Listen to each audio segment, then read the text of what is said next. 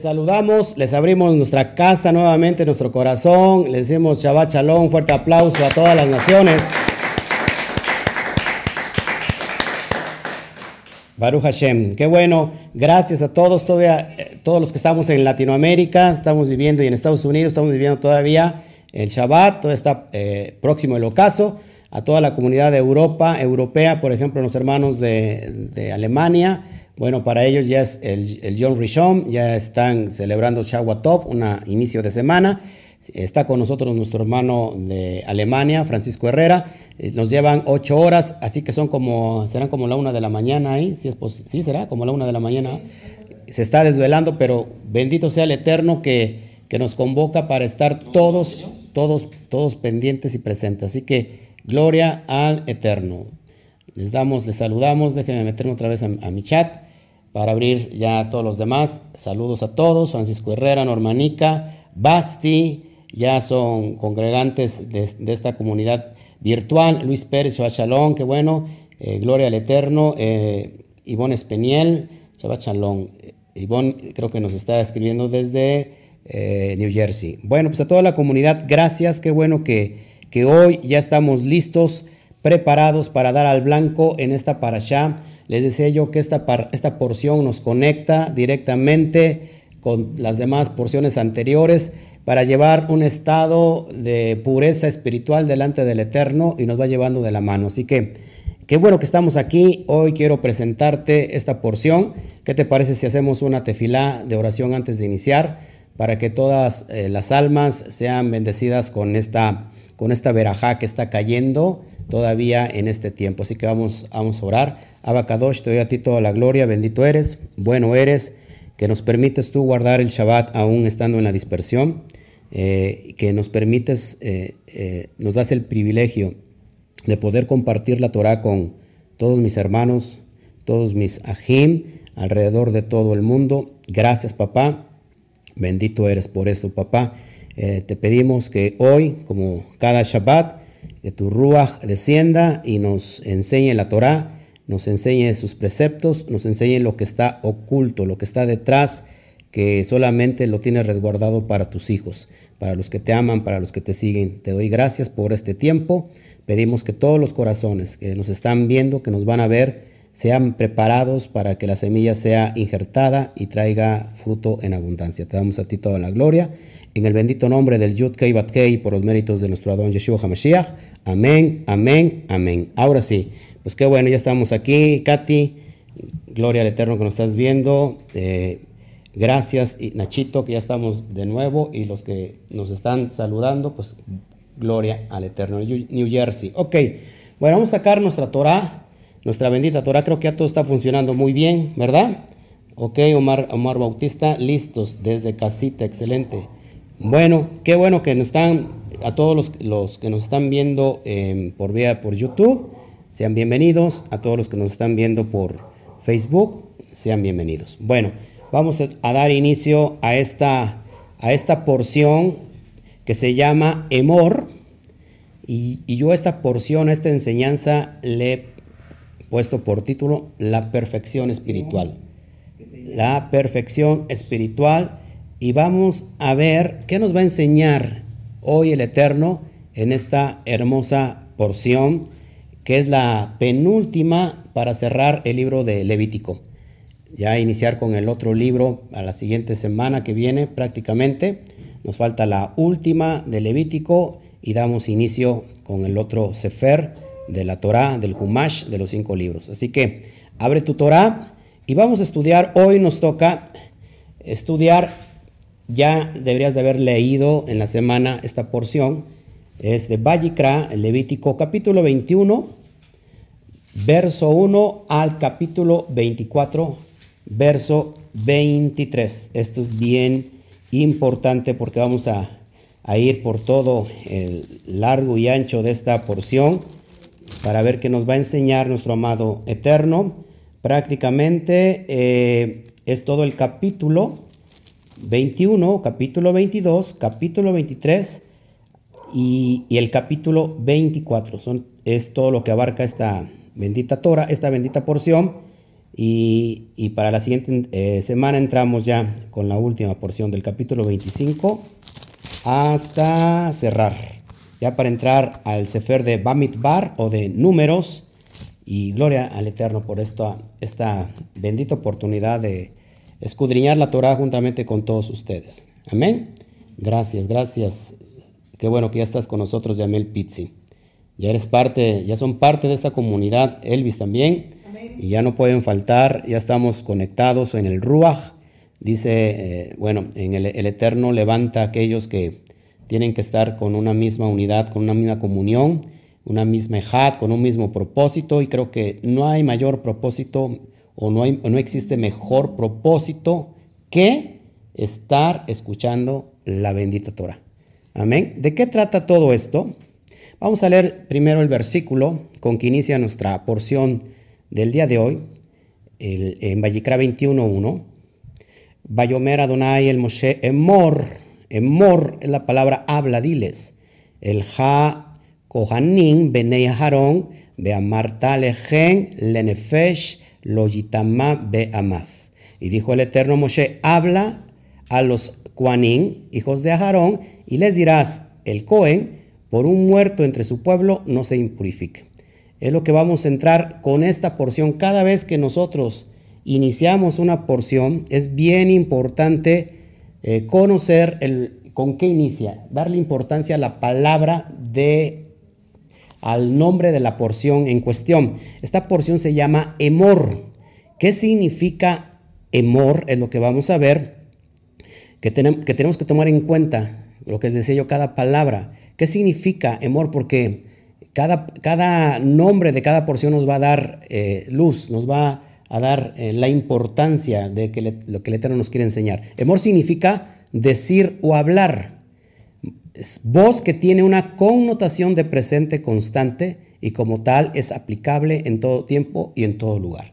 Esta, esta porción se llama diles, habla y está conectada directamente con la boca, con nuestra boca, de dónde salen las palabras, de nuestra boca. La palabra, la, la palabra, la, la boca hace referencia a una letra hebrea. Los que estamos aquí, ¿cuál es la letra hebrea que hace referencia? La letra Pei, la letra Pei. Es muy, es muy importante, hermanos, porque el habla, la comunicación, lo que tú hablas, es bien importante, porque en la lengua tenemos el poder de la vida y de la muerte. Entonces esta parasha inicia con la importancia de lo que tú hablas, de lo que nosotros hablamos. Fíjate, es bien importante. ¿De qué se trató la porción pasada? La que vimos en la mañana, de vivir qué? Vivir en santidad, ser kedoshin, ser apartados, vivir eh, completamente apartados. Una vez que hicimos morir la carne, el nadad y el aviu, después de que se, de la muerte, de la carnalidad del el chertará, entonces venimos a prepararnos en una constante comunión con el Eterno. Después tenemos la porción de Kedoshin, cómo vivir, cómo, cómo estar íntegros delante del Eterno. Ahora esta porción nos va a enseñar a mantener la integridad, a mantener la santidad. Si tú estás preocupado de mantener una relación perfecta con el Eterno, esta porción nos va a servir. Ya una vez que hemos trasladado, hemos hecho morir nuestra carne, hemos pasado al otro nivel de estar viviendo en Kedusha, ahora, ¿cómo mantengo esta relación increíble de amor con el Todopoderoso? Esto nos va a enseñar cómo lo tenemos que hacer en esta porción maravillosa. Amén. Entonces, si inicia con la boca, significa que también la santidad está conectada a la boca. Significa que lo que hablemos lo que hablemos va a embarazar nuestro ambiente, nuestro medio. Por eso es bien importante ir entendiendo todas estas cuestiones. El hablar es tan importante y, tan trascendental que más tarde cada palabra que sale de nuestra boca se convertirá en acciones, para bien o para mal en cada uno de nosotros. ¿Cómo es esto? hay una letra G, hay una letra G, la letra G, acuérdense, es como una puerta, pero, pero no está cerrada completamente. La letra G, si acuérdense, la letra G es como, es, es como una TAF, pero no está cerrada. Entonces, esa G, fíjense, es bien importante lo que les voy a comentar. Esa, esa, esa letra G está conectada con, ojo, con el pensamiento, con el habla y con la acción. ¿Qué significa la letra G? ¿Se acuerdan? ¿Qué significa la letra G? Revelación. La letra G significa revelación. Fíjate, esto es bien importante para, para que vayamos, lo voy, a, lo voy a repetir nuevamente. La letra G, la letra G es parecida a la letra, tra, a la letra TAF. La letra G es como una casita así, pero no cierra de, de un lado, no está cerrado. Entonces, una cosa significa, la letra G tiene, tiene tres, tres, este, como tres palitos. Pensamiento, habla y acción. Cuando nosotros, porque todos aquí pensamos, y muchas veces hablamos lo que pensamos. Es decir, cuando alguien tiene un sueño, el próximo paso es, o una idea, ¿cuál es el próximo paso? Hablarlo. Pero ¿qué es lo que nos cuesta trabajo? ¿Por qué no se realizan nuestras ideas, nuestros sueños, nuestros proyectos? ¿Por qué no se realizan? Porque normalmente pensamos y hablamos, pero no damos el siguiente paso que es la acción. Entonces, cuando nosotros, cuando nosotros hacemos estos tres vínculos, el pensar, el hablar y accionar, se convierte en la letra G que nos lleva a recibir la revelación de parte del Eterno. Por eso es bien importante que cuando nosotros hablamos, por eso es, eh, estos, estos eh, hay que resaltarlo mucho. Fíjate bien qué estás hablando, porque normalmente hablamos puro disparate, hablamos cosas negativas, hablamos que nos va a matar el COVID, hablamos que se, no sé, tantas cosas negativas durante todo el día, durante todo el día nos tienen metidos en una casa, metidos en un, eh, estamos resguardados supuestamente, pero que nos están bombardeando en, los medios, en las televisiones, en el internet, nos están bombardeando miedo, temor, eh, angustia. ¿Qué vas a hablar al terminar del día? Al terminar el día, ¿qué es lo que hablamos? Lo que hemos estado recibiendo. Y si, y si nosotros hablamos eso, eso nos va a embarazar. Va a embarazar, de eso nos vamos a embarazar nuestro vientre espiritual y eso es lo que vamos a comer. Por eso es bien importante, hermanos, que todo lo que tú hables va a marcar tu atmósfera profética. Si tú hablas cosas de bien, por eso tenemos en la lengua el poder de la vida o de la muerte. Que vamos a hablar vida o muerte. Tenemos que hablar vida. Aún en la circunstancia de sequía, aún en la circunstancia de desierto, tenemos que hablar vida y eso nos va a llevar a otro nivel. Entonces aquí, si nosotros tenemos pensamiento, tenemos palabra, lo único que nos haría falta es llevarlo a la acción y muchos del dicho al hecho hay mucho trecho. Hay un dicho que dice que del, del, plato a la boca se cae la sopa. Cuando nosotros cumplimos con ese rol de pensar, hablar, lógico, estoy, estoy haciéndolo para bien, y lo llevamos a la acción, entonces vamos a cumplir eh, la meta de recibir la revelación. Amén. Por eso es bien importante que esta porción habla, perdón, esta porción inicia con la palabra hablar. Diles háblales. Amén. Seguimos avanzando. Entonces, ¿qué es lo que tiene que decirles Moshe a los Juanín? Todo lo referente al comportamiento de ellos dentro del Mishkan, dentro del servicio. O sea, que esta porción les habla a los Kedoshim. ¿Cuántos de aquí se quieren, quieren vivir apartados para el Eterno? ¿Cuántos de aquí queremos vivir santificados, consagrados al Eterno? Bueno, esta porción es para nosotros. Para aquellos que quieren agradar al Eterno, ¿Qué es lo que nos tiene que decir Moshe? ¿O qué es lo que les tuvo que decir Moshe de parte del Eterno? Es lo que vamos a ver a continuación. Amén. Bien importante todo eso. Perdón, seguimos, vamos adelante. Recordemos que una porción conecta con otra. una porción nos lleva de la mano con la anterior. Vimos anteriormente, después de la muerte, que significa que es para allá Ajareimot. ¿Qué, ¿Qué, hicimos en, en Ajareimot, hermanos? Hicimos morir el Yetzer Hará. Entonces viene un tiempo nuevo. y resurgimos para estar completamente apartados, santificados. Acabamos de ver en la mañana, seréis santos porque yo soy santo, la parasha Kedoshin. Y ahora, en esta parasha, el Eterno nos invita a mantenernos, en, mantenernos perdón, en un estado de perfección y de pureza espiritual. Amén. ¿Creen que, se, que sea difícil lograr esto? ¿Creen que, que se dificulte mucho lograr esto? Creo que si nosotros eh, tenemos eh, los métodos, la instrucción correcta, podemos llevar, llevarlo a cabo. Eh, esta porción habla de la perfección, de la perfección física, de la perfección de las ofrendas que se entregaban en el Mishkan, haciendo referencia a nuestra perfección espiritual. Y ahorita lo vamos a ir viendo. yo, yo estoy realmente enamorado. Amén. Bueno, ok, déjame seguir viendo aquí. Vamos a vivir en una perfección espiritual. Vamos a hablar del resumen de todo el pasaje. ¿Qué, ¿De qué trata todo este resumen de estos tres, cuatro capítulos de esta porción?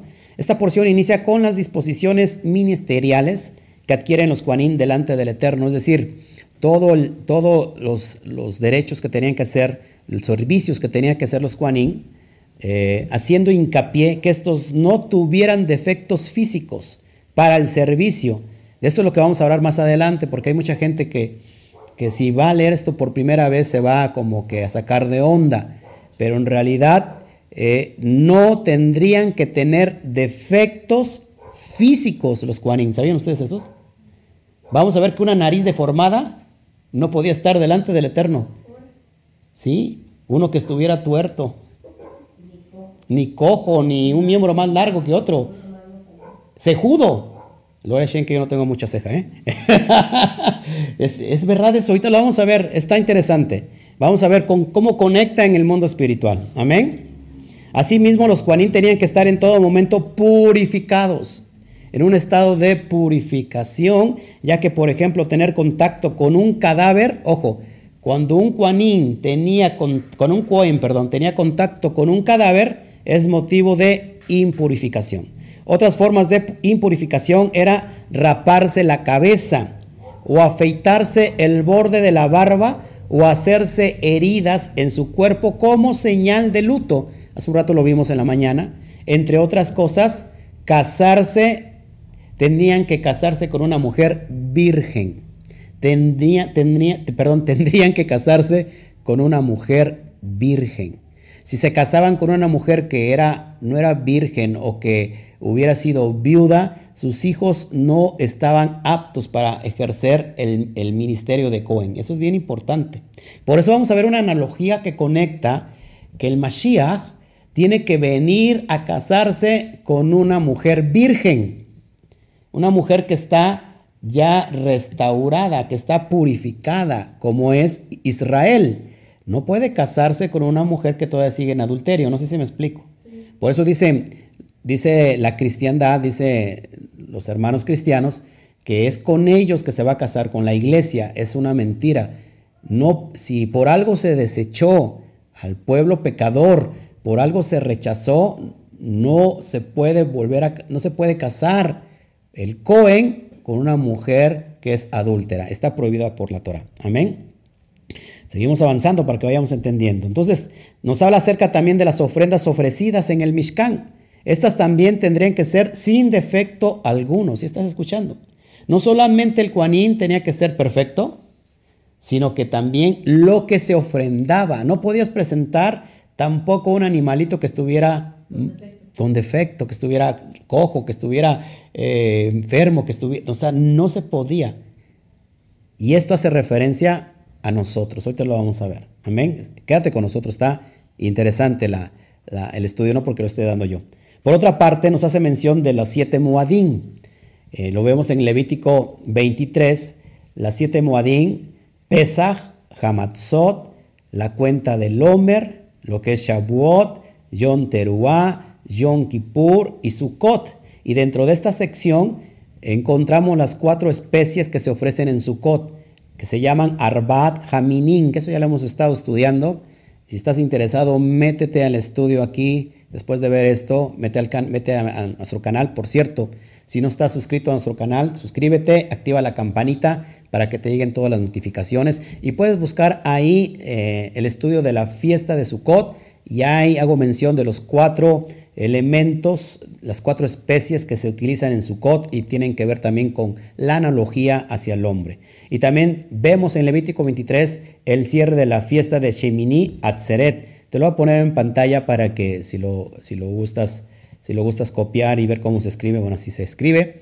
Sheminit Atzeret, que es cuando termina, es el octavo, Shemini es el día 8, la fiesta de del término de, la, fiesta, del, también acuérdate que se termina la lectura de la Torah y se inicia nuevamente con estas porciones preciosas.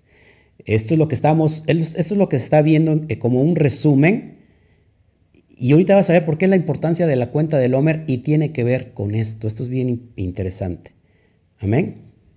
Además de hacer mención al fuego de la menorá, fíjate la característica del fuego de la menorá era que no tendría que disminuir nunca, de tarde y noche, de noche y de mañana. La menorá siempre tendría que estar encendida. Quédate con eso, porque esto lo vamos a aplicar a nuestra vida en la aplicación espiritual de esta, de esta porción.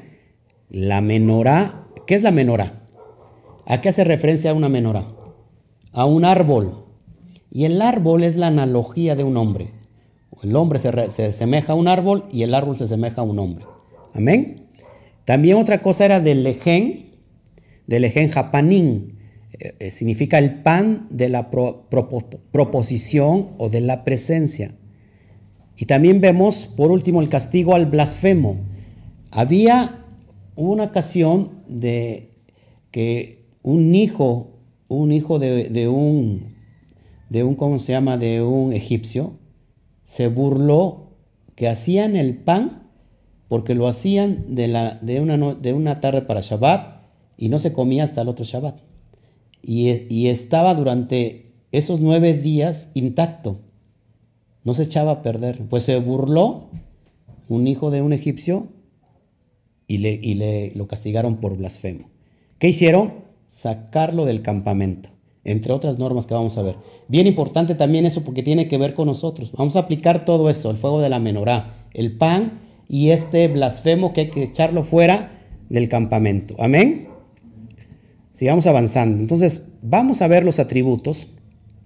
Vamos a aplicar esta para allá a nuestra vida. ¿Por qué los Kuanin tenían que estar sin defectos físicos?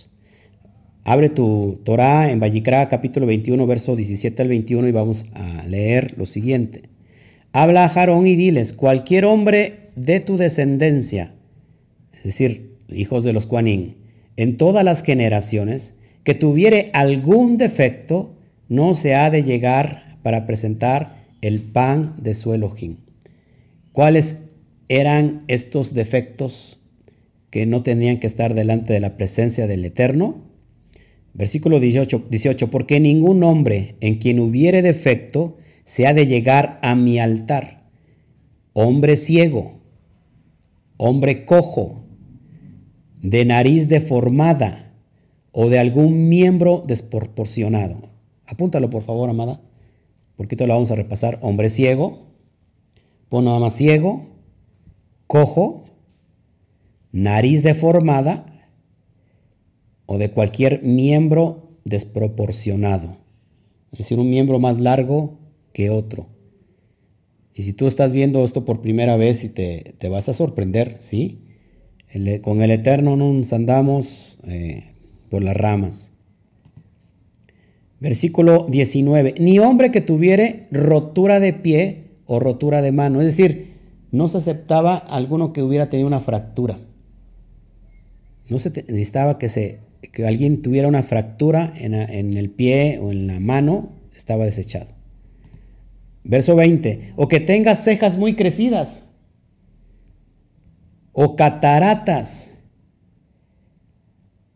o un trozo en medio, o un trazo en medio del ojo, fíjate, o sea, un tuerto, o uno que tuviera ahí una herida en el ojo, que tenga sarna, o herpes, es decir, que tenga zara, es decir, que tenga lepra, o de testículos aplastados.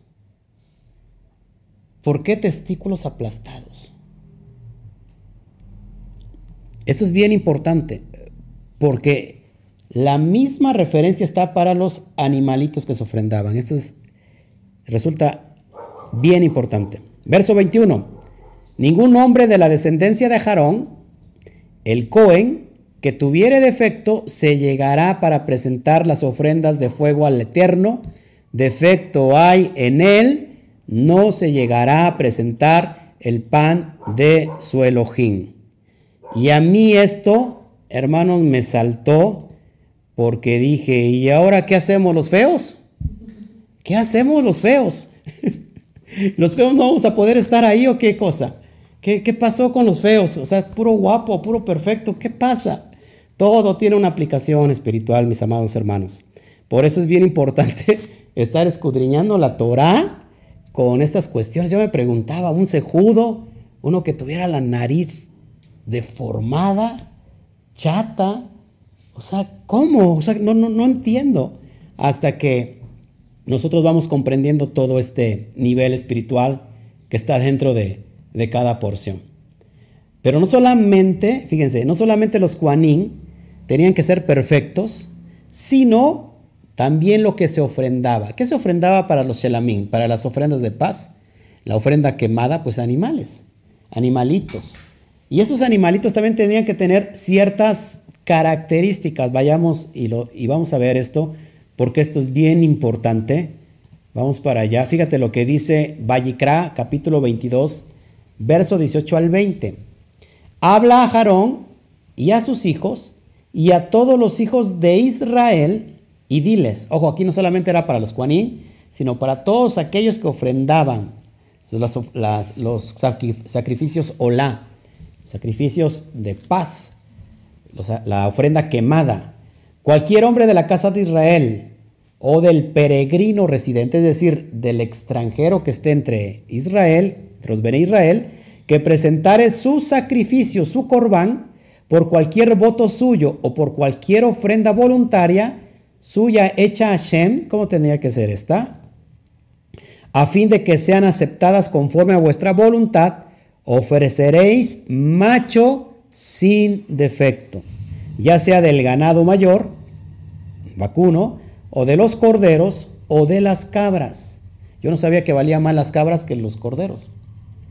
Verso 20. Todo aquello que tiene defecto no ofreceréis, porque no será aceptado conforme a nuestra a vuestra voluntad.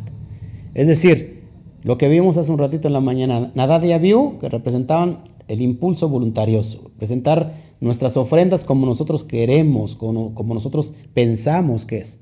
Eso es bien interesante, hermanos, porque vamos, vamos, viendo, vamos viendo el contexto que no se tienen que presentar los corbán con defectos. Si tú presentabas, acuérdate que era, era entregar lo mejor de lo mejor, lo mejor de, los, de los corderos, lo mejor de los de los chivos, lo mejor del ganado, eh, era el, mejor, el primero, no el que, el que te sobraba, no el que decía, está feo este, lo hay que sacrificarlo, este está rengo, está chueco, este no me sirve, vamos a dárselo. No, porque eso no, lo, no era aceptado delante del Eterno. Ahora, ¿cómo conectamos todo esto a nuestra vida espiritual, que es lo que a donde yo te quiero llevar en esta porción, en esta linda tarde ya del ocaso del Shabbat.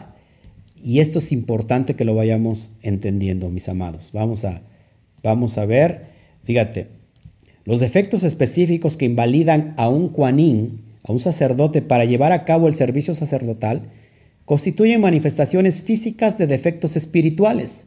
Hashem, en su gran sabiduría, sabe exactamente cuáles almas son dignas de ofrendar sacrificios y cuáles no. Tenemos Fíjate, ¿qué, ¿qué, se menciona? ¿Que tuviera defecto de qué? Por eso lo apuntaste. Ciego. Ciego. ¿Por qué, ¿Por qué un ciego? ¿Cómo lo conectamos la ceguera en el contexto espiritual? Una persona que no ve en el espíritu es una persona que puede hacer cosas erróneas, porque no está viendo claramente en el espíritu. O puede caerse. Es decir, si una persona no está orando, no está ayunando, no está teniendo una comunicación, por supuestamente vive en santidad, es aquella persona que sube a orar a la azotea. Sube a orar a la azotea para tener un, un trato directo con el Eterno. Acuérdate que tú dices, bueno, yo, yo, o sea, es forzoso que yo vaya a la azotea. No, pero acuérdate que todo en el mundo natural tiene que ver con el espiritual y en el mundo espiritual tiene que ver con el natural. Si yo subo a la azotea, ¿cuál es el, símbolo que estoy llevando a cabo? Estoy subiendo, estoy llevando una dimensión de subir. Por, por ejemplo, cuando se sube a Jerusalén, aunque Jerusalén no está tan alta que otros lugares, pero significa subir a Jerusalén, es decir, subir de dimensión espiritual. Entonces, cuando alguien está conectado directamente con Hashem, es una persona que está viendo en el mundo espiritual, que no es engañada fácilmente. Pero una persona que no tiene contacto puede decir que come kosher, que come, que, está guardando los pactos, que está eh, respetando el Shabbat, pero si no hay una comunicación directa con el Eterno, ¿qué pasa? Estará ciega y esa persona tiene un defecto eh, espiritual que normalmente también se, manifiesta físicamente. ¿Qué más? ¿Qué otro defecto estábamos viendo? Un hombre, un hombre cojo. ¿Qué tiene que ver con el mundo espiritual? Una persona que cojea es aquella persona que en alguna área de su vida está, está siendo, este, ¿cómo se puede decir? Débil. Está, eh, hay una debilidad todavía, todavía eh, en la parte de su vida, en la parte de su alma, donde es susceptible. Cojea de alguna cosa, cojea de, de, de algo, de algo en el alma. Todavía tiene eh, ¿cómo se llama?, imperfecciones que no ha sanado. Por eso también las personas que tenían que estar no desproporcionados de sus miembros, ¿sí? no tenía una pierna más larga que otra, tenían que estar igual, porque porque no podemos vivir una doble vida. Tenemos que ser muy elocuentes con lo que eh, predicamos y con lo que vivimos, con lo que vivimos y con lo que hablamos. No sé si me explico. ¿Qué más? Un hombre con eh, con una nariz deformada, una nariz que, eh, está, que, conecta. Si te das cuenta, estamos, estamos conectando con los cinco sentidos. Cinco sentidos que tenemos, el, a ver, ¿cuáles son? Cantaba Cepillín, una canción de los cinco sentidos. Estos son los cinco sentidos. La, la vista, el olfato, el gusto, el oído y el tacto. Pablo hace una mención que tenemos que estar enteramente preparados para toda buena obra, que tengamos eh, afinados todos nuestros sentidos. Por ejemplo, la boca, vimos que tiene que ver con el hablar, pero aparte, ¿qué hace la boca? La boca también es para comer, para alimentarnos. Pero también otra función de la boca es respirar, también como lo tiene en la nariz. Cuando, fíjense, en el mundo espiritual, ¿cómo conecta el sentido del olfato? En el mundo espiritual, nosotros que hemos estado metiéndonos en el mundo espiritual, nosotros al menos han sido preparados, capacitados nuestros sentidos, porque, por ejemplo, hay ciertas enfermedades que, que huelen, eh, que tienen un aroma específico. Voy a posicionar aquí. Hay hay, hay enfermedades que desprenden no solamente el, aroma natural, sino que uno se ha capacitado para oler, por ejemplo, eh, hemos olido el espíritu de muerte y se puede oler el espíritu de, por ejemplo, de, de sida, se puede oler en el mundo espiritual. Y tú dirás, ¿cómo es así, pastor? Así es. Cuando nosotros estamos entrenando nuestros sentidos, podemos entender el mundo espiritual. Porque el mundo espiritual, eh, de alguna manera, el mundo espiritual es el que controla el mundo físico. Es decir, que de lo, de lo que no se ve, funciona lo que se ve. No sé si me explico. Por ejemplo, ¿qué, más vimos? Es el, sentido del, del, olfato. Si nosotros no sabemos apreciar qué es lo que huele mal en el sentido espiritual, hermano, nos vamos a perder. Y pensamos que cualquier aroma, puede haber aromas agradables, pero no necesariamente vienen del Eterno. No sé si me explico. Tenemos que saber diferenciar a través del, de los sentidos. ¿Qué más está? dice, nariz deformada o de cualquier miembro desproporcionado. Cualquier miembro que esté corto, largo, o sea, más largo que el otro, tienen que estar parejos porque tenemos que vivir una, eh, ¿cómo se puede decir? Un paralelismo correcto. No, no podemos estar viviendo supuestamente en Kedushá y tomando acciones diferentes. Las cejas, ¿por qué las cejas? Porque de alguna manera las cejas largas impiden la vista y, es, y son antiestéticas, pero todo está conectado con, con, todo esto. También los animalitos no tienen que tener ciertos defectos, tienen que ser completamente perfectos. ¿Se acuerdan la palabra hebrea para perfecto? Tú te vas a acordar mucho, hija, porque no a, a Jessie porque se le quedó mucho esa porción, ella me dijo. ¿Se acuerdan que es tamín? Íntegro, en un estado tamín, íntegro delante del Eterno. Ahora, hermanos, no se preocupen si está feo como yo. Hablamos de la perfección espiritual. Amén. Y eso lo vemos en la analogía que tenemos eh, en alguien que se presenta a sí mismo como un cordero intachable, perfecto. Amén. Vamos a leer este versículo antes de pasar a esa, a esa es lo que te quiero enseñar del Mashiach. Vamos a Vallicra 22, lo pongo en pantalla para que lo veas. 18 al 20, 22, 18 al 20. Este texto de Vallicra en verdad nos enseña que el Mesías Ben Yosef, que tenía que morir como un sacrificio agradable para el Eterno, tenía que ser un hombre perfecto, sin tacha alguna. Es decir, sin pecado, sin yetzer jara. ¿Estamos entendiendo? ¿Cuándo, está, vivimos también? ¿Qué es la, cuál, es, ¿Cuál es el contexto de integridad, de tamín, de ser íntegro? ¿Qué significa ser íntegro? Y lo vas a, y lo vas a, amarrar, lo vas a conectar con lo espiritual inmediatamente.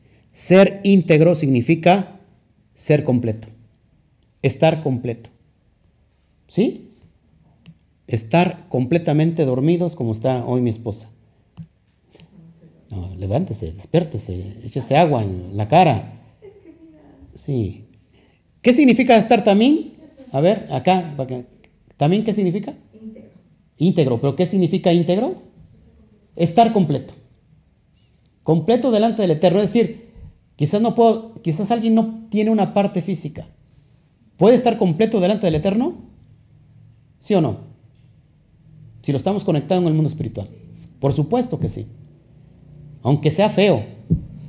Aunque sea feo. Hay una canción que se, que se en, los tiempos de, mi esposa, que se llamaba Que se mueran los feos. Y bueno, gloria al Eterno que, que tuvo compasión de todos nosotros. Si no, imagínate. Entonces, ¿qué significa estar perfecto delante del Eterno sin Yetzer Jara? ¿Qué es Yetzer Jara? La mala inclinación. ¿Qué es la mala inclinación? La carnalidad. ¿Cómo podemos concluir la carnalidad? El ego. ¿Qué más? Soberbia, orgullo, el rencor, vanidad, la falta de perdón, amargura, eh, tristeza, odio, el yoyo, el yo-yo es decir, yo esto, yo aquello, yo primero y yo después y yo al último. El, estando llenos de Yeter Hará, no estamos perfectos y completos delante del Eterno.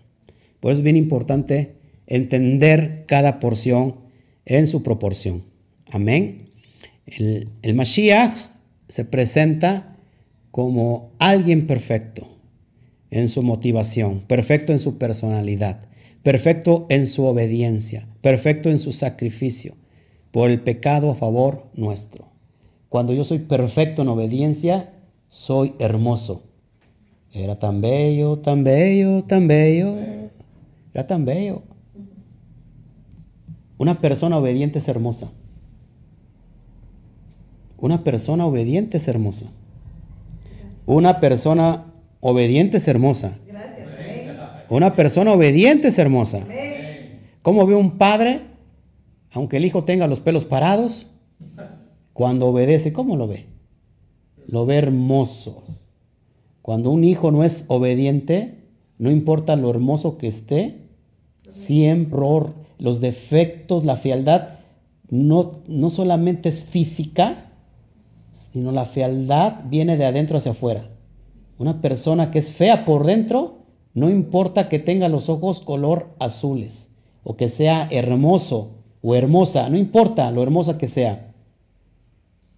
Si, la, si ella es, esa persona es dentro, por dentro es feo, el exterior lo va a arruinar. Tú ves una persona por su personalidad que a veces te impacta, pero la oyes hablar y mi hermano se te cae toda la personalidad. La personalidad tiene, no tiene que ver con la apariencia física, la personalidad tiene que ver, en eso se basa, con tu interior. Cuando una persona es importante por dentro, bella por dentro, lo va a exteriorizar. El liderazgo tiene que ver mucho con eso. No sé si, me, si estás conmigo. Amén. Vamos a Efesios 5.2 para mostrarte esta, este pasaje hermoso de nuestro amado Yeshua HaMashiach y podamos ir eh, conectando lo que quiere el Eterno de nosotros. Vamos a, no lo traigo en pantalla, por favor, si nos puedes acompañar a Efesios, a la carta a los Efesios, que esa carta ya la di, ya la grabé, no la he subido, la vamos a volver a dar. En esta semana que viene yo creo que ya vamos a estar dando la introducción, así que apúntala porque es bien importante. Vamos a capítulo 5, verso 2. Vamos a leer desde el verso 1 y el subtítulo es Andad como hijos, andad como hijos de luz. Dice así, sed pues imitadores de Elohim como hijos amados y andad en amor, ojo, andad en amor como también Mashiach nos amó y se entregó a sí mismo por nosotros, ofrenda y sacrificio a Elohim en olor fragante, en olor fragante. Olor fragante hace referencia al corbán olá, ese, ese, ese sacrificio que se quemaba completamente y subía hasta las alturas con olor fragante para el eterno. ¿Qué nos está conectando esto, mis amados? Que en realidad la perfección es por dentro. Es cuando estamos llenos de amor, cuando nos entregamos a sí mismo como un sacrificio en obediencia, entonces podemos ser capacitados y ser llenos de la investidura del Todopoderoso. Filipenses, Pablo dijo, haya pues en ustedes este mismo sentir que hubo en el Mashiach. ¿Cuál fue el sentir? Que dice que obedeció hasta la muerte y muerte del madero. Por lo cual, gracias a esa obediencia, el Padre lo exaltó a lo sumo y le dio un nombre que es sobre todo nombre, para que en el nombre del Yud Kei Bat Kei se doble toda rodilla, los que están arriba, los que están abajo y aún debajo de la tierra, y toda, y toda lengua confiese que en ese nombre hay salvación. Entonces, la obediencia nos lleva a la obediencia. Cada vez que yo soy obediente, estoy certificado delante de Hashem y voy camino a la perfección. Perfecto, eh, quizás eh, en nuestra perspectiva, perfecto es alguien que, que no tiene defectos. Pero en la perspectiva de la Torah, perfecto es aquel que es íntegro, aquel que está completo. Podemos estar completo hoy en este tiempo de, crisis, cuando somos también, cuando somos íntegros, podemos estar perfectos. Eh, podemos eh, tener eh, falta de, a lo mejor, de muchas cosas, ¿no? Porque hoy los dineros, las finanzas no están corriendo normalmente como se corrían, pero yo puedo estar completo porque estoy lleno de la presencia del Eterno. Estoy, estoy sano, estoy eh, preparando temas, estoy, cada, yo le veo las cosas eh, con otra perspectiva. Entonces, hermanos, estar íntegros delante del Eterno es estar completos. Es decir, Padre, solamente te tengo a ti y si te tengo a ti, no me hace falta nada, lo tengo todo. Amén. Cerramos con, con otra versión de cómo tenemos que presentarnos delante del Eterno, íntegros, completos, perfectos. Romanos, la carta a los romanos que está interesantísima, ya la tenemos en, el estudio completo de la carta a los romanos. Lo puedes estudiar ahí en nuestro canal de YouTube. Si no estás suscrito, suscríbete y activa la campanita, por favor. Vamos al libro de Carta a los Romanos de Rab Shaul, en el capítulo 12. Gloria al Eterno. Capítulo 12, y vamos ahí a escudriñar un poquito, y el Eterno nos va a hablar ahí. Y de hecho se, llama deberes cristianos, deberes, deberes eh, de los creyentes, deberes de, de los, de los nazratín, de los nazarenos, de los que estamos creyendo en el Mashiach. ¿Cómo tienen que ser nuestros deberes? Fíjense.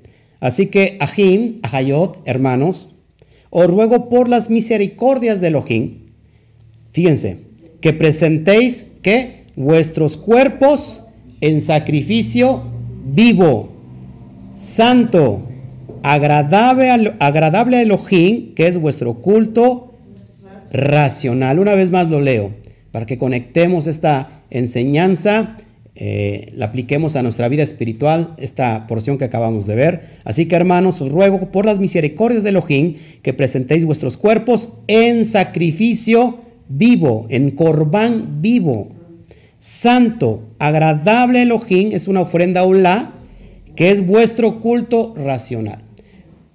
No solamente el cuanín tiene que ser perfecto, sino también lo que se ofrenda tiene que ser perfecto. Así como Mashiach, como Juanín, como sacerdote era perfecto, él mismo se presenta como un corbán eh, agradable delante del Eterno por la obediencia. Así nosotros como Juanín somos hoy Juanín o Cohen del Mishkan móvil, que son nuestros propios cuerpos. También tenemos que presentarnos como ese, esos animalitos que estaban sin defectos delante del Eterno, como como algo santo, agradable, para que el Eterno eh, lo reciba y podamos seguir estando en comunión directa con Él.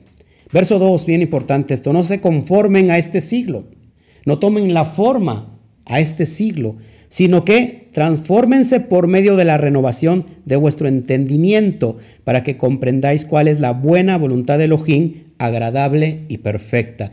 Hoy tenemos la mente del Mashiach. Ya no tenemos la mente del mundo, no tenemos la mente del sistema, tenemos la mente del Mashiach. ¿Qué había en la mente del Mashiach? Estaba la Torah, estaba la obediencia a lo que estaba escrito y estipulado. Jeremías 31, 31 nos habla del nuevo pacto del Brit Hadashah, que ahora este pacto sería dado en la mente y escrito en el corazón de todo el Bene Israel para que lo lleve a cabo, lo ponga por obra para que entonces nosotros seamos su pueblo y Él sea nuestro Elohim. Así que, ¿cómo mantener esta vida íntegra delante del Eterno? Pues siendo obediente. ¿Cómo mantenemos la relación eh, una vez que estamos restaurados, que estamos purificados, que estamos santificados, que estamos en un estado de Kedushá, que somos Kedoshim? ¿Cómo mantenemos esa relación directa con el Padre para que nada ni nadie nos lo robe? Mantenernos perfectos, íntegros, en obediencia. Recuerda esto, el obedecer embellece. No importa que estés feo o que estés fea. El, embellece, el obedecer embellece. Hermosea, la Torah hermosea la cara. ¿Por qué? Porque cuando alguien la pone por obra, lo va a hermosear.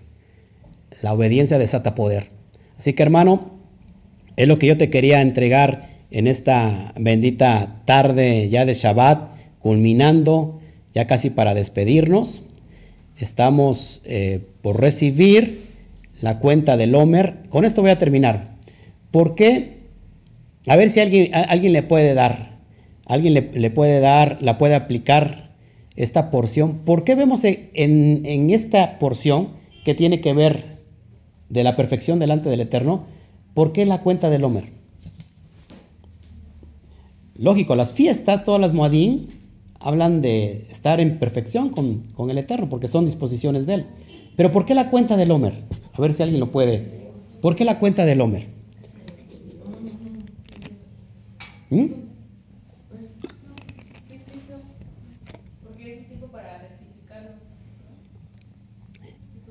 Fíjense, les voy a dar pistas para los que nos están viendo, a ver si a todos los talmidín, si se ponen a estudiar verdaderamente o no.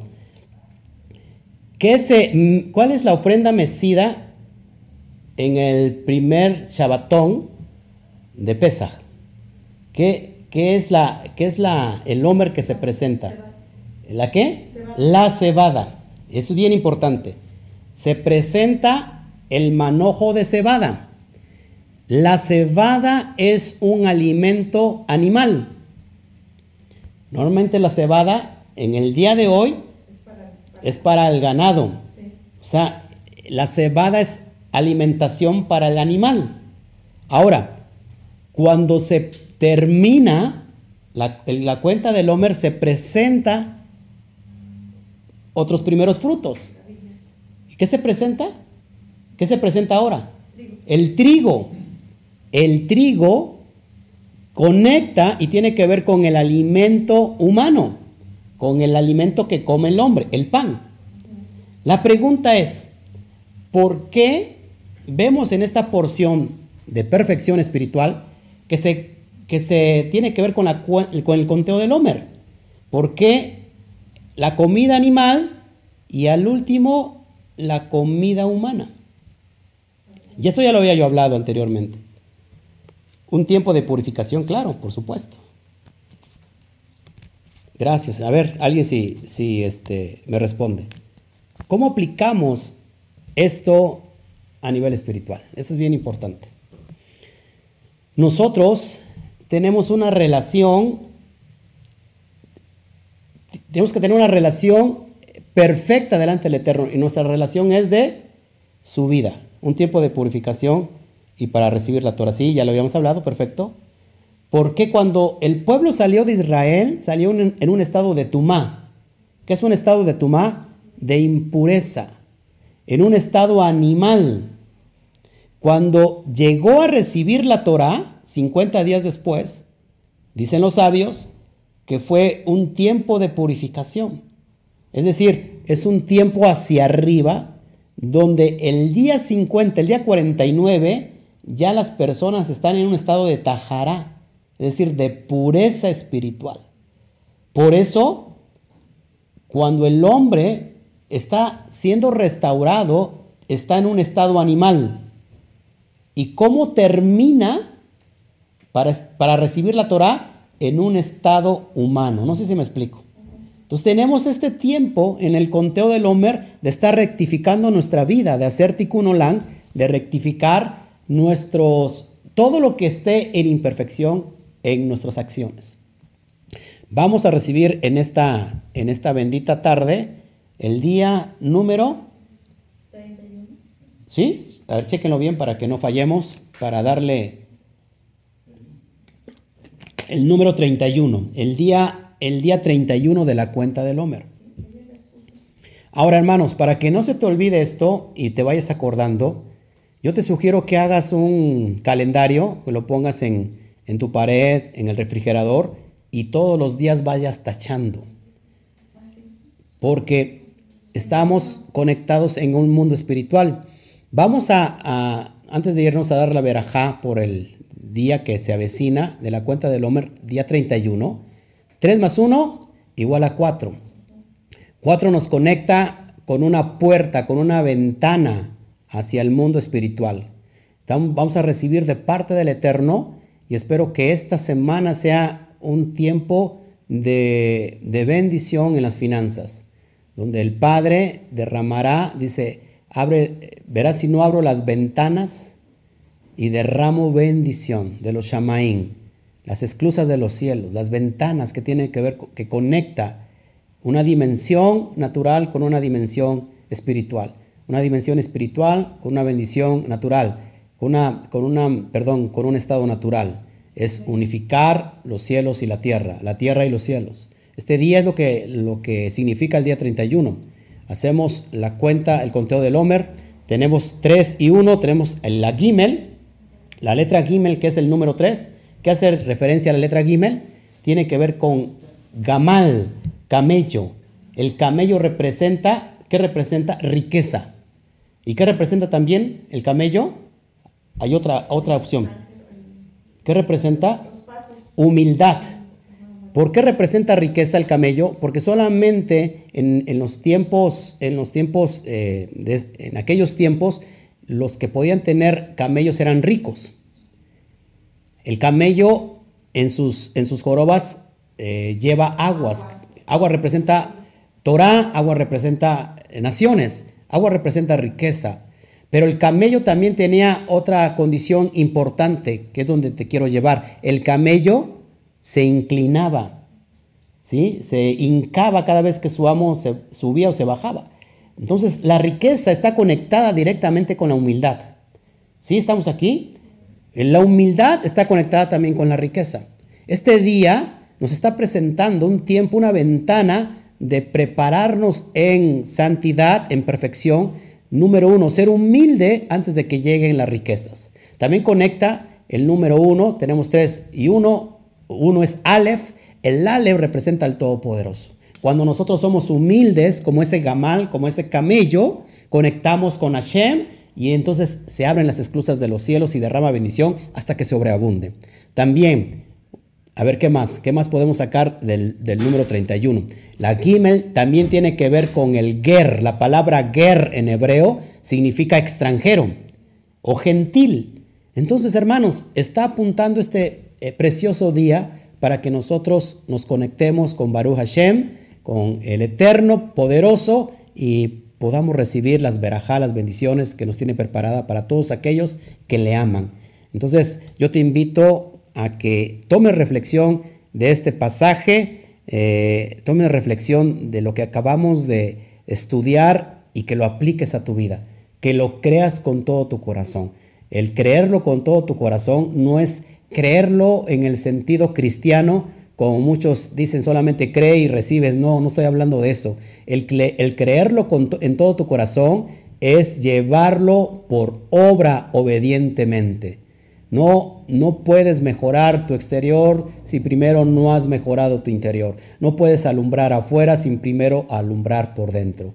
Una cosa lleva a la otra. Sé humilde en este día, eh, eh, agáchate, eh, ¿cómo se puede decir? Íncate, póstrate delante del Eterno. Y Él va a abrir las excusas de los cielos. Sé obediente por recibir esta, este conteo del Homer el día 31. Ya vamos por menos para el día 50. Estamos, salimos de un estado animal para conectarnos a un, a un estado de humano, un estado que va a conectarlo con lo divino. Así que es lo que yo te quería entregar en este tiempo. Gracias a todos ustedes por este tiempo. Ya estamos cerrando el, día. ¿A qué hora son? Son las 6.11. Normalmente está oscureciendo entre las 7 y 8 de la noche aquí. No nos vamos a esperar hasta ese día. ¿Qué te, qué te parece si nos acompañas a hacer el conteo del Homer para ya cerrar este capítulo y prepararnos para esta semana? Cuéntenme de sus testimonios, de lo que va a pasar en esta semana. Llévalo a cabo, cúmplelo, obedécelo eh, como debe de ser y vas a ver cómo el Eterno eh, se va a manifestar en tu vida. Porque Él no es hombre para que mienta, ni hijo de hombre para que se arrepienta. Si Él lo dijo, Él lo hará. Así que lo único que tenemos que hacer nosotros, ser obedientes. Así que eh, qué tremenda oportunidad para hacerlo. Vamos a orar y recibir el día. Su parábola. Ahorita, ahorita damos respuesta a la parábola, perdón. ¿Sí? Bueno, vamos a dar respuesta a la parábola. ¿Qué, qué porción me dijo que era? Sí, para que... Mateo 20. Mateo, tengo una, una pregunta. Fíjese, aquí son la 1.11 de la madrugada en, en Alemania. ¡Wow! Bueno, vamos a ver Mateo para dar respuesta. A ver, fíjense por favor. Pero dame, dame la cita para ver la parábola. ¿Qué es una parábola, hermanos? ¿Qué es una parábola? Es un mashal. ¿Qué es un mashal? Es una analogía. Cada vez que hay una parábola es para darle sentido a la Torah. Es para darle, para, si hay un mashal, tiene que haber un inshal. ¿Qué es mashal? La, la analogía. ¿Qué es el nishal? El propósito de esa analogía. A ver, ¿22 qué? 11. 22, Creo que sí, recibe. 11. ¿Quién es la que está preguntando? No sé, tú me dijiste ahorita, ¿no? ¿Te lo volvieron a preguntar? La parábola de la fiesta de las bodas, no sé si se refiere a esa. No sé si se refiere quiénes son los invitados, quién es la, novia. Se los digo muy rápido. Cada vez que hay una, en el proceso de- del casamiento, hay dos pasos en el, en el casamiento hebreo. Dos pasos. Uno que se llama, eh, el, ¿cómo se Acuérdense, uno se llama, eh, cuando se contrae, se, firma la que tú va. Ese es el, se me, olvida el nombre en, en español porque lo, lo tenemos, desposorio. El desposorio. Y el otro paso es el nisuín, es cuando ya se, se casan y, y formalizan el, el matrimonio, consuman el matrimonio. Es cuando levanta la novia, el nisuín. Ahora, bien importante todo esto. Acuérdense, cuando tú te casas, cuando tú eres el protagonista y te casas, ¿a quién invitas? ¿Quiénes son los que, van, los que vas a invitar? ¿A gente extraña o a gente que tú aprecias y que tiene algo que ver contigo? La gente que aprecio. Lógico, a gente que tú aprecias y que tiene que ver algo contigo. ¿Quién es la novia? ¿Quién es el novio primero en esta parábola? Yeshua HaMashiach. ¿Quién es la novia? Israel, los Bene Israel. Es decir, todo Israel, los dispersos entre las naciones. Pero ¿quiénes son los invitados? Si das cuenta, una parábola donde el Mashiach convierte el agua en vino. Él era invitado. O sea que el invitado tiene que ser algo, alguien importante. No es cualquier persona. Porque en esta parábola, si no mal recuerdo, encontraron a alguien que, no, que se había colado, pero no estaba vestido para, de bodas. Y lo sacaron, lo echaron. Entonces, los invitados es alguien bien importante. Una cosa es la novia, que es Israel, Baruch Hashem, que la novia, estamos dentro de eso que somos, que, que vamos a ser la novia, que vamos a contraer nupcias con el amado. Y el otro caso, ¿quiénes son los invitados? 144 mil sellados de Apocalipsis. ¿Quiénes son estos? Los que murieron desde tiempos pasados, los que fueron eh, justos, sádic, esos van a ser los invitados. Impresionante que y nos vamos a gozar todos. Ya después vamos a meterlos ya de más, de más, este, con más profundidad, porque esto no se, no se contesta nada más así. Vamos a estudiarlo con mayor profundidad. Prometo hacer un estudio detallado de estas cuestiones eh, que tienen que ver con los tiempos posteriores, pero de, entrada, pues yo quiero ser parte de la novia. No sé tú, yo creo que sí. ¿Cómo somos parte de la novia? ¿Cómo cierra el libro de Apocalipsis? Capítulo 22, y ahora sí, con, con eso nos vamos. Era Alejandra Marcalupo. Con eso nos vamos para que vean quiénes son la novia. Apocalipsis 22, verso 14, eso es bien importante. Dice así, ¿con qué termina el Apocalipsis? 22, 14. Lo voy a leer en la Reina Valera. Bienaventurados los que lavan sus ropas para tener derecho al árbol de la vida y para entrar por las puertas de la ciudad. Ojo aquí. En la versión, en la versión original dice, bendecidos los que guardan la Torá. Lavar la ropa, la novia tiene que estar sin mancha, sin arruga, limpia. Una novia que está preparada cuando escucha el chofar del amado, porque ya viene por ella para consumar el matrimonio. Bendecidos los que lavan sus ropas, bendecidos los que guardan la Torah, porque ellos tienen derecho al árbol de la vida. Nosotros, tú y yo, que hoy estamos guardando la Torah, somos parte de ese remanente que va a formar parte de la novia de Israel, del cuerpo de Israel, que se va a casar con el amado. Despreocúpate de quién van a ser los invitados. Los invitados, gente del mismo pueblo, de la misma familia, de los sadik, de los sadiquín que murieron, degollados que murieron eh, precisamente por ser justos como mártir. Esos serán los invitados y se gozarán juntamente con, con las nupcias. Eh, una, son las, una cosa son las bodas del Cordero y otras cosas son las cenas de las bodas del Cordero. Amén. Bueno, pues espero, espero este, haber contestado. Ya después haré un estudio como les había yo dicho. Gracias a todos. Si hay alguna otra pregunta sobre el tema. Eh, gracias. Dice, dígame los horarios, por favor, de la transmisión. Nos dice la hermana Laura Moreno desde, desde Ciudad de México. Estamos transmitiendo en vivo eh, los viernes en la noche a las 8 de la noche, los Shabbats o los sábados eh, a las 12 del día y a las 5 de la tarde. Amén. Quisiera yo seguir transmitiendo toda la semana, pero la verdad es que es, es mucho trabajo lo que tenemos encima. ¿Qué más? No sé si haya preguntas por ahí, si se me pase. No, que básicamente que ha tenido olor como de muerte, dice. Ah, que hace cinco días llegó un aroma de muerte en su recámara en la noche. Bueno, ponte a orar, reprende cualquier espíritu inmundo de acuerdo a la palabra, ¿no? Porque por el escrito está, el escrito está. La palabra, háblalo y eso se va a ir. Este, aquí nos dice contesta que igual que un aroma de muerto y es como una, una rena, una rema en el aire que se siente que se De hecho, hermanos, hay un aroma de muerte en, todo, en toda la atmósfera.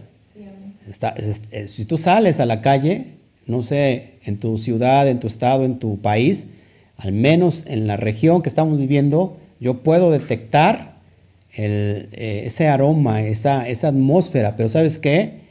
Eh, nosotros tenemos la capacidad de poder hablar a la dimensión espiritual para que los cielos se abran. La tefilá hace lo imposible. Amén. Así que yo te, te invito a que subas a tu azotea, a que ores. Pedro recibió revelación cuando subió espiritualmente a la azotea a orar y se desprendió, se abrieron los cielos. Este es mi, mi mayor consejo, que hoy te entregues completamente al Eterno y vas a ver que vas a ser bendecido. Amén. Bueno, vamos a dar entonces a finalizar con, la, con el conteo del Homer. Nos adelantamos de una vez, para muchos ya. Si nos puedes seguir, por favor, todos juntos y puedes repetir en tu casita y todos los que estamos aquí, vamos a orar. ¿Sí? Pues yo digo la primera frase, ustedes repiten. Así también ustedes allá en casa que me están viendo lo repiten, por favor. Vamos a orar. Baruch atah Adonai Eloheinu. Melech haolam. Asher kedishanu. Mebitzbotat petzivanu. Al sefirat haomer. Bendito seas Adonai nuestro Elohim. Rey del universo. Que nos santificaste con tus preceptos. santificaste con tus preceptos Y nos ordenaste el conteo del Homer. y nos ordenaste el conteo del hombre. Damos la bienvenida Damos la bienvenida al día 31 de la cuenta del Homer. Todo lo que implica su significado espiritual lo recibimos de todo nuestro corazón. Así mismo, Padre, te damos gracias por este término de Shabbat, que esta semana tengamos fuertes herramientas para llevarlas a cabo, nos has equipado con tu instrucción para esta semana, eh, caminar en fe, caminar en esperanza, que aún en medio del desierto abrirás las esclusas de los cielos y que veremos tu mano eh, poderosa en medio del desierto, así como nuestro, eh, nuestros antepasados en el desierto vieron el- las manifestaciones poderosas, se abrió el mar, eh, la nube de día, la nube de noche, el- la caída del maná, así veremos en estos tiempos de, de sequía, de desierto, tu bondad, tu gesed, tu justicia, tu misericordia en nosotros, papá. No importa lo que esté planeando el mundo, no importa lo que esté planeando el sistema, el nuevo orden mundial, nosotros seremos implantados y somos implantados, injertados en Israel, porque así lo quisiste, porque así lo deseaste. Así que te damos a ti toda la gloria, mi vida entera te la entrego como un sacrificio vivo, santo, agradable, como una ofrenda ulá, una ofrenda eh, de olor fragante delante de tu presencia, que es mi vida misma, papá. Te doy gracias, te honro, yo bendigo todo, todo tu ser, yo bendigo todo lo que tu Torah, yo bendigo tus preceptos, yo hablo bien de ti, papá, y te doy a ti toda la gloria en el nombre del Yud Hei Bat Hei y por los méritos de nuestro amado ejemplo que tenemos, Yeshua HaMashiach. Amén, amén y amén. Vamos a darle un fuerte aplauso.